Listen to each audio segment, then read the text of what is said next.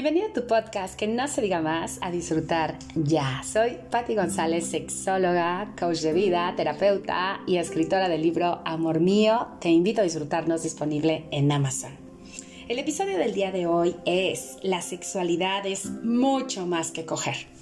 Y al respecto quiero compartirte que muchas de las relaciones de pareja en la parte erótica se enfocan solamente en la genitalidad, es decir, en la penetración, en el coito, y pierdes la experiencia de poder disfrutar, de poder sentir a través de toda la piel, a través de todo nuestro cuerpo y utilizar de manera creativa nuestro cuerpo.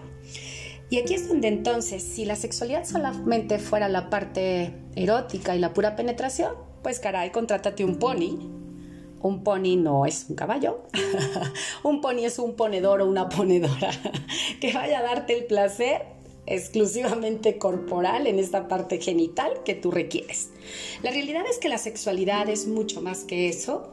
Estamos hablando que implica la parte afectiva, que implica el compartir, comunicarte, la ternura, que implican los diálogos y que a partir de ahí se fragua todo, todo el contexto, todo el Ahora sí que toda la antesala para poder disfrutar con mucha mayor pasión.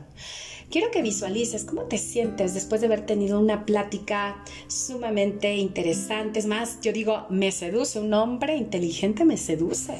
Porque entonces mi mente empieza a articular ideas creativas. Y si después esa, esa persona que es mi pareja podemos tener un encuentro erótico, obviamente se potencializa la expresión. Entonces, ¿cómo se siente que puedes compartir ideas interesantes, contribución con tu pareja y puedes disfrutar la experiencia erótica? Eso le suma muchísimo. Ahora, ¿cómo se siente el que puedan hablar el mismo lenguaje? Aquí es muy interesante hay estudios que nos dicen que hay cinco lenguajes del amor y dentro de ellos quiero ponerte un ejemplo. ¿Qué sucede si tu pareja está acostumbrada a que le digas que la amas, a que le expreses tu amor, porque le gusta? Su lenguaje es justamente a través de la expresión afectiva y el tuyo es a través de regalos. Y entonces no importa qué le regales, ella se siente que no la amas, ella se siente no reconocida y eso sumándolo y de manera paulatina va a crear cierta distancia, porque entonces no se sienten comunicados, a pesar de que tú dices, caray, pero si te doy todo lo que tengo, si te contribuyo, si te apoyo, si estoy disponible para ti, sí, pero no me dices que me amas, sí, pero no me reconoces, porque son dos lenguajes distintos. Entonces date cuenta que esta parte, tanto de regalos como la parte de expresión afectiva, de reconocimiento, son dos lenguajes que si los empiezas a identificar, podemos empezar a tener conexión. ¿Qué sucede si tu pareja te expresa su amor con actos, con lo que yo te mencionaba, ¿no? Con apoyo. Y tú estás esperando que no solamente sea eso, sino también sea tiempo de calidad, sea tiempo de eh, comunicación, tiempo para comprenderte, tiempo para dialogar tiempo para crear juntos. Y cuando no hay ese tiempo, entonces te sientes no comprendido, te sientes no visto, mm, que no estás siendo totalmente de la atención de tu pareja. Por eso es tan importante en que en esta parte la sexualidad, date cuenta, es mucho más que coger, es mucho más que la genitalidad, es mucho más que la penetración. Y si ya decidiste tener un encuentro erótico, genera un preámbulo, genera caricias, pregúntale a tu pareja qué le gusta, antes, durante y después del encuentro. Usualmente nada más nos enfocamos a durante, pero ¿qué te, qué te llena de placer? ¿Qué te gustaría experimentar antes, durante? ¿Qué te gustaría vivir después del encuentro erótico.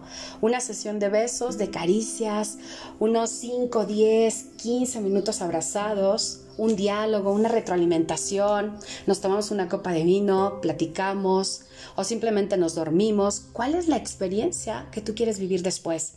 Todos estos elementos le suman a que la experiencia del placer sea mucho más completa, sea divertida, sea creativa y sobre todo puedas sentir que después de ese encuentro erótico tu energía se subió, te vuelves más creativo, estás conectado contigo, estás conectado con tu pareja, generaste muchísimos neurotransmisores como dopamina, serotonina, te sientes feliz, te relajado y le dices a la vida, esto sí es vivir. Así que ten presente cuáles son esos tipos de lenguajes que cada uno de ustedes está viviendo. Si no se están comunicando en el misma, en la misma línea, es momento de dialogarlo, es momento de plantear cuáles son tus necesidades eróticas, tus necesidades directas en el placer y hacer acuerdos.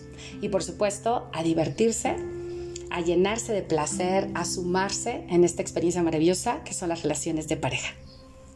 Recuerda que si este podcast te está sumando mucho valor, compártelo con todas aquellas personas que quieres verlos felices, que quieres verlos plenos y disfrutando de su sexualidad. Mis redes sociales están aquí abajo. Sígueme y estamos en contacto.